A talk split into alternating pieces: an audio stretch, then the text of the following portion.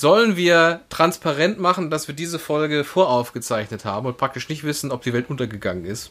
Ist zwischen der letzten Folge. Du meinst, wenn die Welt untergegangen ist, würden die Leute trotzdem noch unseren Podcast hören? Wenn die Welt wirklich untergegangen ist oder am Untergehen ist, dann suchen die Leute doch Erlösung und dadurch hören sie natürlich uns. Also wenn es einen Zeitpunkt gibt, wo ich unsere Aufrufzahlen steil nach oben schnellen sehe, dann ist es zu Beginn der Apokalypse. Zwei Stimmen für ein Halleluja. Hallo und herzlich willkommen zu einer weiteren neuen Folge eures Lieblingsverkündigungspodcasts. An meiner Seite ist derjenige, der die Reformation genauso kritisieren kann, wie sie zu kritisieren ist. Nämlich der pastoraligste Pastoralreferent aus dem bistumigsten Bistum, aus dem passauigsten Passau, Simon Riel. Hallo. und mein Name ist Dominik Possoch. Ich bin katholischer Journalist. Wir haben uns im Studium kennen und lieben gelernt, führen eine, eine Scheinbeziehung. Ja, genau. oh. Wie sich das die katholische Kirche im Speziellen natürlich auch wünscht, beziehungsweise wie sie es, wie sie es auch selber gepflegt hat seit 1517 Jahren, bis dann Martin Luther alles geändert hat. Wir haben in der letzten Folge über die Reformation gesprochen und da haben wir schon angekündigt, es gibt einen Teilbereich, lass uns da doch nochmal dezidiert drauf schauen, lieber Simon, und zwar ist das der Ablass. Ablasshandel, das, woran sich das Ganze sozusagen entzündet hat. Wenn das interessiert, äh, gerne nochmal die vergangene Folge Martin Luther und Reformation nachhören. Aber heute geht es eben um den Ablass, weil es gibt ja auch heute noch Ablässe. Und die Frage ist, sag mal, hat Martin Luther gar nichts verändern können? Oder wie wird das heute verstanden? Was hat das heute wie kann ich mir einen Ablass erwerben? Was passiert denn dann genau?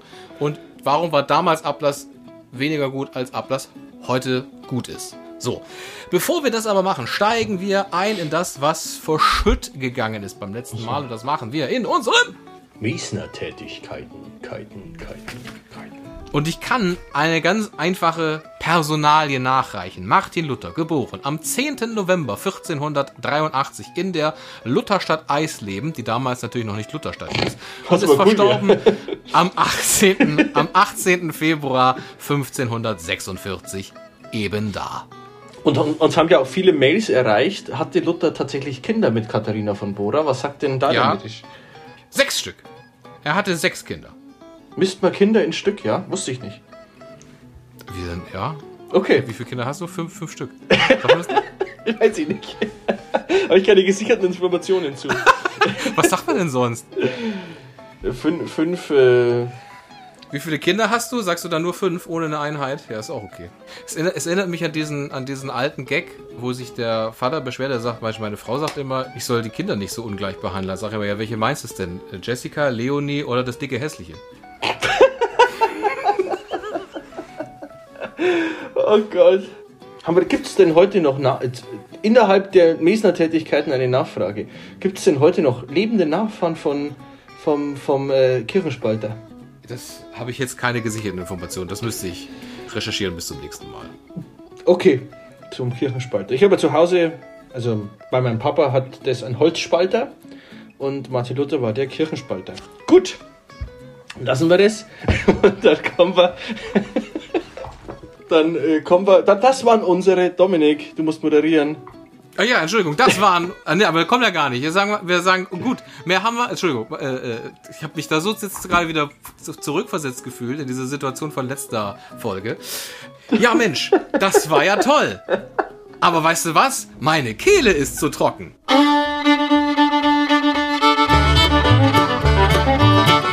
Schluck zum Sonntag.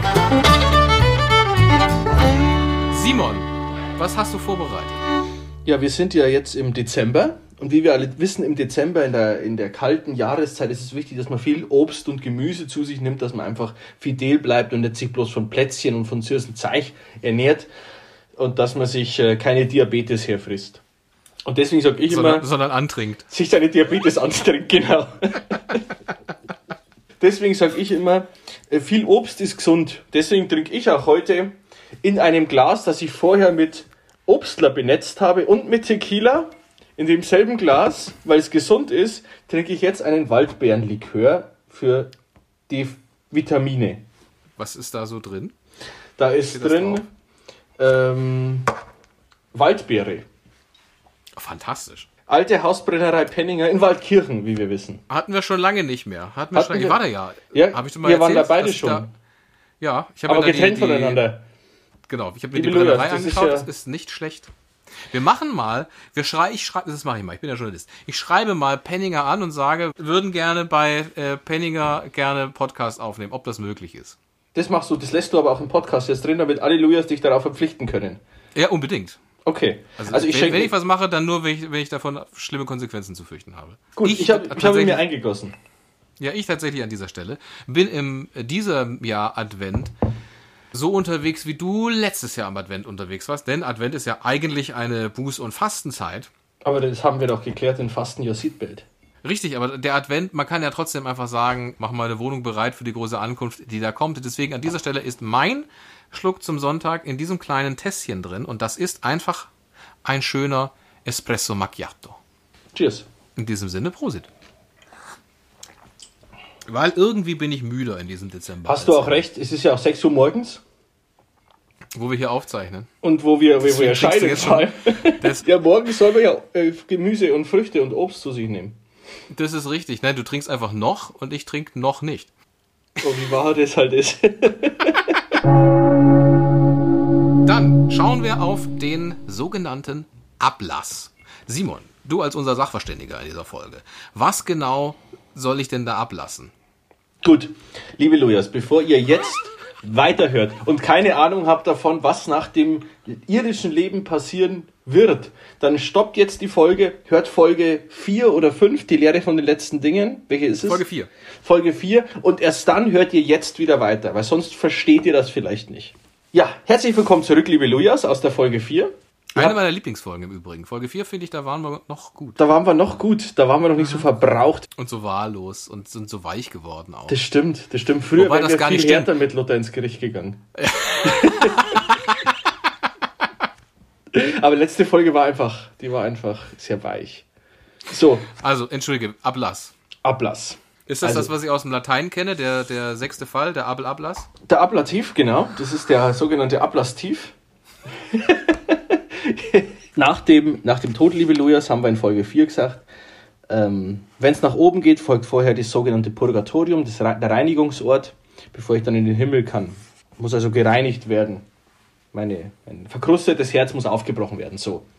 Der Ablass, oder anders, ich muss eine Stufe vorher anfangen. Der Mensch lädt Schuld auf sich, Sünde auf sich. Und eine Schuld, eine Sünde, eine Sünde hat immer zwei Sachen, die es nachzieht.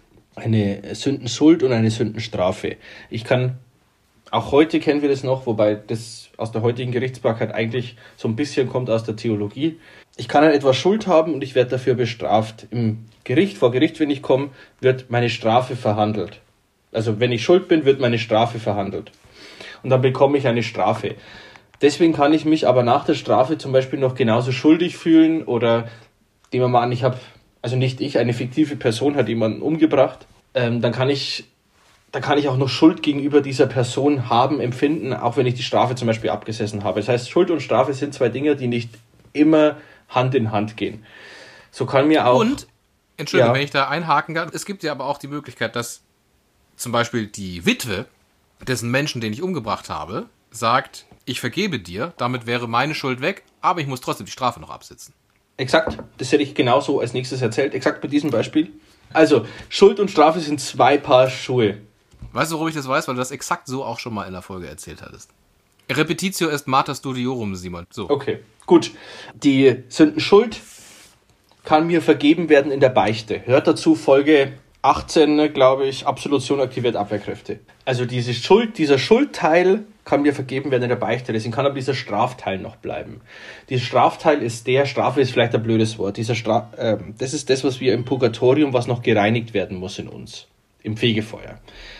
Wenn ich nun einen Ablass erwerbe, dann wird mir diese Strafe erlassen, quasi ein Teil, ein Teilaufenthalt des Fegefeuers. Oder beim vollkommenen Ablass der komplette Aufenthalt im Fegefeuer wird mir erlassen, weil dann mein Herz dadurch gereinigt wird, das Herz aufgebrochen, wie auch immer.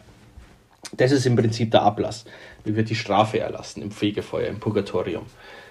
Nun, Luther hat den Ablasshandel, das heißt, man konnte quasi für Geld zum Beispiel einen Bekannten aus dem Fegefeuer freikaufen, was natürlich ein Kas ist. Heute gibt es den Ablass immer noch.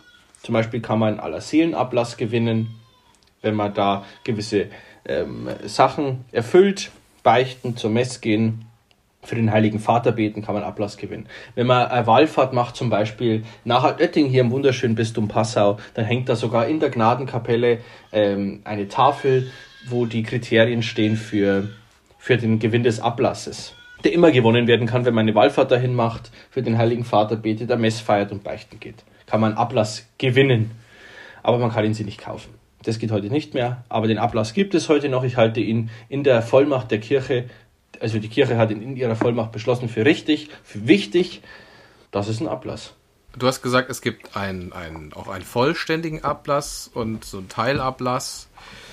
Wie kann man das ausdifferenzieren? Aber vor allem die wichtigste Frage ist, wer entscheidet das denn? Was ich bekomme? Aber gehen wir, gehen wir zuerst mal auf diese, auf diese Formalia ein. Was ist so ein mhm. halber Ablass und was ist ein ganzer Ablass? Früher hat man das taggenau definiert, davon ist man abgerückt, weil es ja auch das Fegefeuer taggenau definieren in einer Zeit, in der es keine Zeit mehr gibt. Das heißt, Teilablässe sind einfach dafür, wird einem Teil die Strafe erlassen, bleibt aber offen, wie viel der, das, das ist. Beim vollkommenen Ablass gehört die vollkommene Reue dazu. Dann wird einem komplett alles erlassen an dieser Strafe, die bis dahin angehäuft wurde. Jetzt nicht, Entschuldigung, jetzt nicht konkret für eine Verfehlung die Strafe, sondern für alles. Für alles. Für alles. Der komplett vollkommene Ablass ist die vollkommene Freistellung, der vollkommene Lo äh, Löschung der Sündenstrafen. Das bedeutet, wenn unmittelbar nachdem dieser vollständige Ablass vollführt wurde und ich würde dann das Zeitliche segnen, würde ich direkt in den Himmel kommen.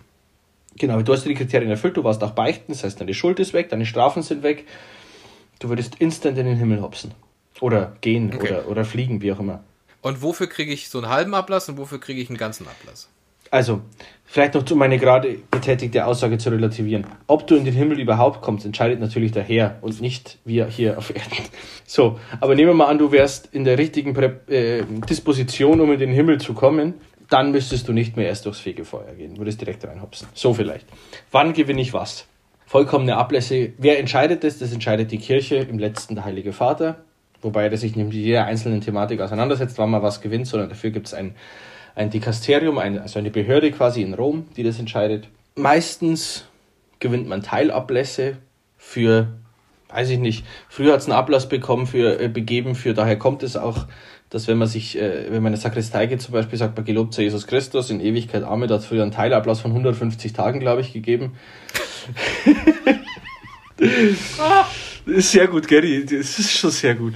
Es ist die mit den Ta die Tagerechnung ist schon sehr gut. Ist, ist sehr gut, ist aber auch ein Einfall, Einfallstor gegen Ablässe zu argumentieren, ne? Genau. Deswegen hat, ist die Kirche ja auch davon abgerückt, das mit Tagen zu definieren. Also da gibt es Teilablässe. Vollkommene Ablässe gibt es zum Beispiel bei der Wallfahrt nach Altötting. Herzliche Einladung zur Wallfahrt nach Altötting. Richtet bitte dem Wallfahrtsrektor äh, äh Prälat Dr. Klaus Messel schöne Grüße von mir aus. Gibt es das bei alle Wallfahrtsorte oder nur Altötting? Ich glaube, Wallfahrt an sich ist mit einem Ablass belegt, mindestens immer mit einem Teilablass. Und ich glaube, einen vollkommenen Ablass zu gewinnen, weil man ja auch vollkommene Reue braucht, wird eh, ist ehrlicherweise, also vollkommen, wer sich ehrlich mit sich beschäftigt, ist vollkommene Reue echt schwer. Ehrlich gemeinte vollkommene Reue ist echt schwer.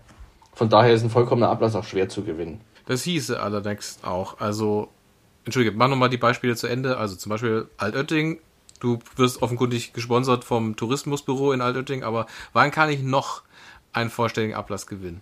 Aller Seelen, wenn du auch die Kriterien erfüllst. Es gibt verschiedene Tage im Jahr, wo man Ablässe gewinnen kann.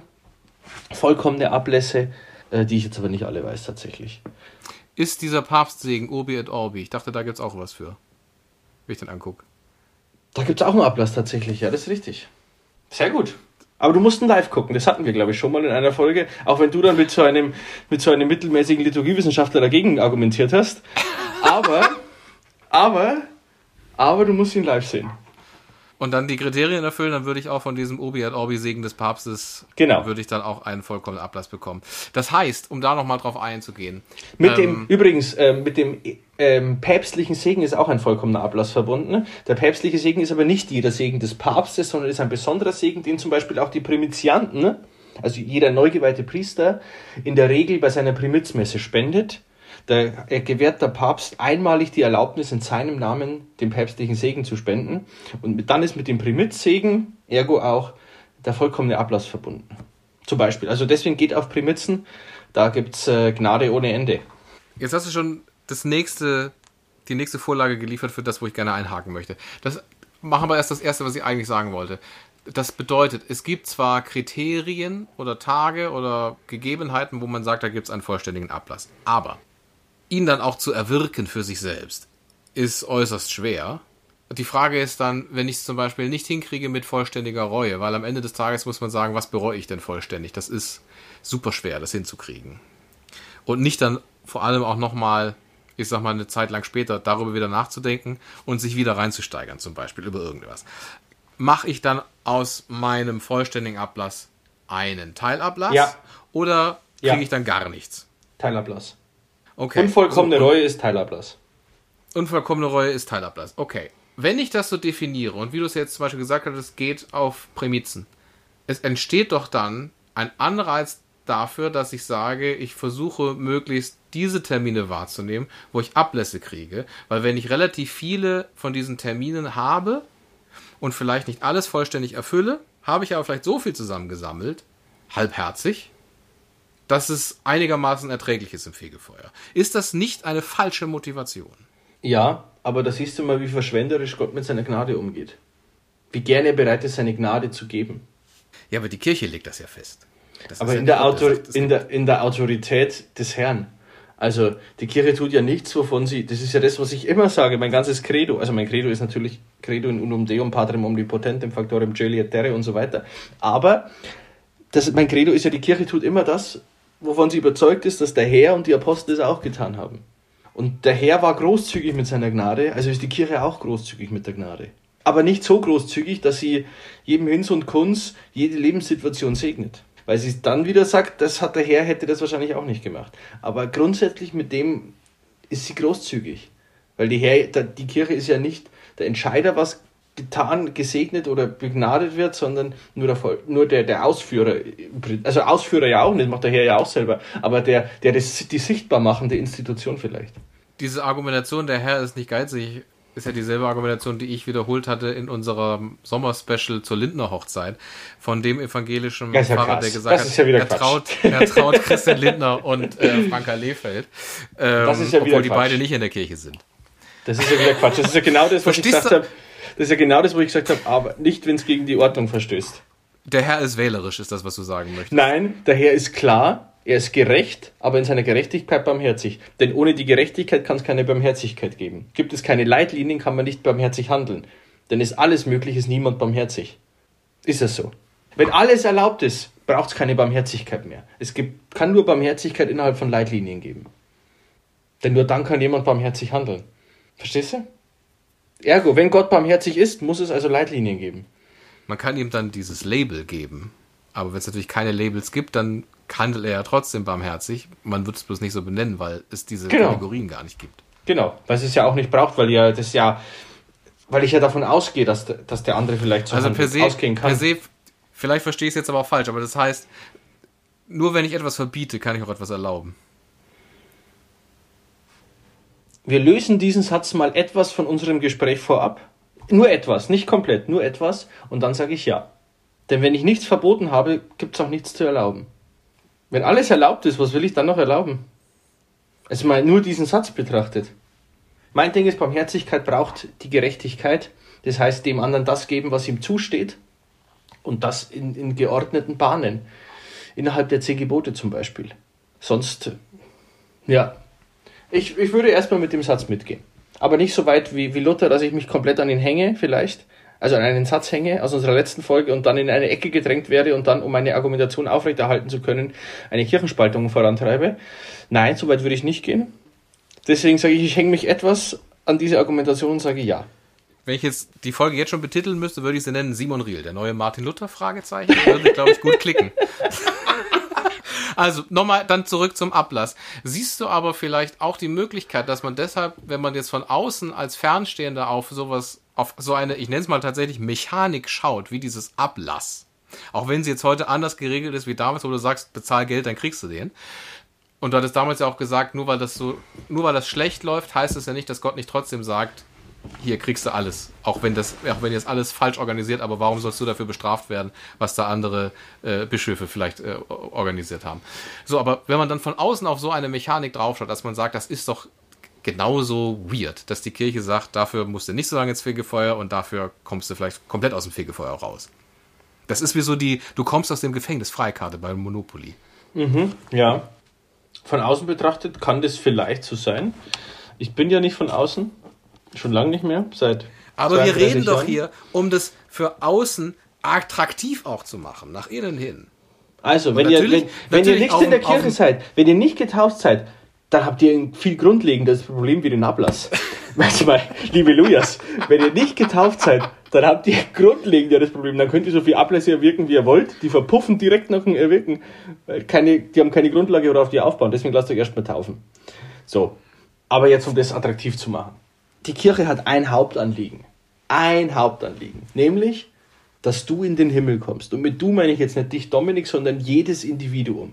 Dass du in den Himmel kommst. Das ist der Auftrag der Kirche. Dir zu zeigen, wie Gott ist, dass du ihn so annehmen kannst, wie er ist dass du auch wirklich bei ihm sein möchtest, dich ergo für den Himmel entscheidest. Und wenn du einen Ablass gewinnen willst, dann musst du Dinge tun, die dich, wenn du es ehrlich machst, Gott näher bringen. Denn, also ich bin mir jetzt nicht, mir ist nicht bekannt, dass Ablässe boomen. Also, dass jemand sagt, geil, da gewinne ich einen Ablass, da mache ich jetzt ganz viele Wallfahrten oder so. Es ist ja, es ist ja nicht so. Ich muss ja dafür wirklich, ich muss ja dafür wirklich mich irgendwie in ein Gespräch mit mir selbst und mit Gott begeben. Ich muss zur Messe gehen, ich muss den Herrn empfangen den Herrn empfangen, sollte mich dem Herrn näher bringen. Ich muss zur Beichte gehen, ich muss mein Verhältnis mit dem Gott klären, mit, dem, unserem Herrgott klären. Auch das sollte mich Gott näher bringen. Ich sollte eine Wallfahrt machen, zum Beispiel. Äh, auch das, ehrlicherweise, mache ich ja, weil es mich dem Herrn näher bringt. Also das sind ja Kriterien, die ich sage, du willst dem Herrn näher sein, alles klar, dann mach diese Sachen und als, Be und als Belohnung in Anführungsstrichen bekommst du etwas, was dich nochmal weniger von Gott trennt, nämlich ein, einen Teilablass zum Beispiel. Von daher ist es keine Belohnung, sondern eigentlich nur dein Christsein, das damit belohnt wird, dass du schneller bei Gott sein kannst. Und genau das ist unser Ziel von all unserem Tun. Ja, vielleicht ist auch dieser Fall von mir etwas zu konstruiert, dass man sagt, es gibt so viele Leute, die sagen, ich möchte Ablässe gewinnen, weil ich möglichst wenig im Fegefeuer sein mag. Und deswegen mache ich, mache, ist das meine Motivation.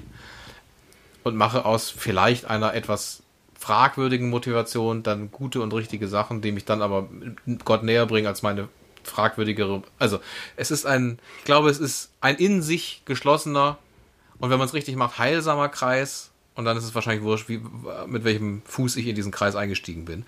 Vielleicht gibt es aber auch diesen Kreis gar nicht. Und schreibt uns gerne, wie ihr dazu steht, an halleluja.podcast.gmail.com oder wenn ihr Fragen habt zu einem ganz anderen Thema, wenn ihr sagt, Ablass cool, danke, habe ich jetzt verstanden. Aber bei folgendem, da habe ich noch große Fragezeichen bei der Kirche. Und dann können wir diese Fragezeichen in Ausrufezeichen verwandeln. Genau. Zum Beispiel ist Simon Riel der neue Martin Luther. Ausrufezeichen. äh, nein, man kann einen Ablass nicht nur für sich gewinnen, sondern auch für andere. Und das ist vielleicht ganz entscheidend, denn im Fegefeuer, wie ihr aus Folge 4 wisst, kann man ja nichts mehr für sich selber tun, sondern man ist quasi angewiesen. Es gibt ja auch diesen Spruch, diese armen Seelen im Fegefeuer, die sind deswegen arm, weil die nichts mehr tun können, um aus dem Fegefeuer schneller rauszukommen. Deswegen kann man auch für die einen Ablass gewinnen. Und das ist ehrlicherweise also ein Riesenschatz der Kirche, den sie uns hier bietet, unseren lieben verstorbenen Angehörigen hier da noch zu helfen. Zu sagen, ich gehe zur Messe, ich beichte, ich tu, gehe auf Wallfahrt zum Beispiel und das mache ich alles für jemand anderen aus Nächstliebe und dafür bekommt er einen Teilablass. Also hier nochmal Nächstliebe, unseren lieben alten guten Freund Martin Luther zu nehmen, das, das ist doch alles äh, nichts Negatives. Das Einzige, was negativ war, ist das mit dem Geld gewesen vor 505 Jahren. Und das war ja auch aus hehren Motiven, um den Petersdom in Rom zu bauen. Ja. ja. Liebe Lujas, wenn ihr nach Rom wallfahrtet, dieser, dieser Petersdom steht nur, weil eure Vorfahren da Geld bezahlt haben um nicht in die Hölle zu kommen. Um nicht in die ja, Hölle zu kommen. Gut. Oder einen verstorbenen Angehörigen da rauszuholen. Oder überhaupt einen Angehörigen, ja. So. Das ist sehr gut, ja. Über die Motivation, Angst haben wir, glaube ich, auch schon mal eine Folge gemacht. Ist ein probates make, Mittel hatten wir, ne? Make, make Church Great Again, ja. Kein probates Mittel, liebe Lujas. So, An diesem, äh, an dieser Dings können wir den Sack zumachen, denke Machen ich. Machen wir zu den Sack. Ähm, wir haben jetzt ordentlich viel Geld verdient, weil wir viel über Ablass gesprochen haben. Den Sack können wir zumachen. Der quillt schon Sinne. über. Amen. Zwei Stimmen für ein Halleluja.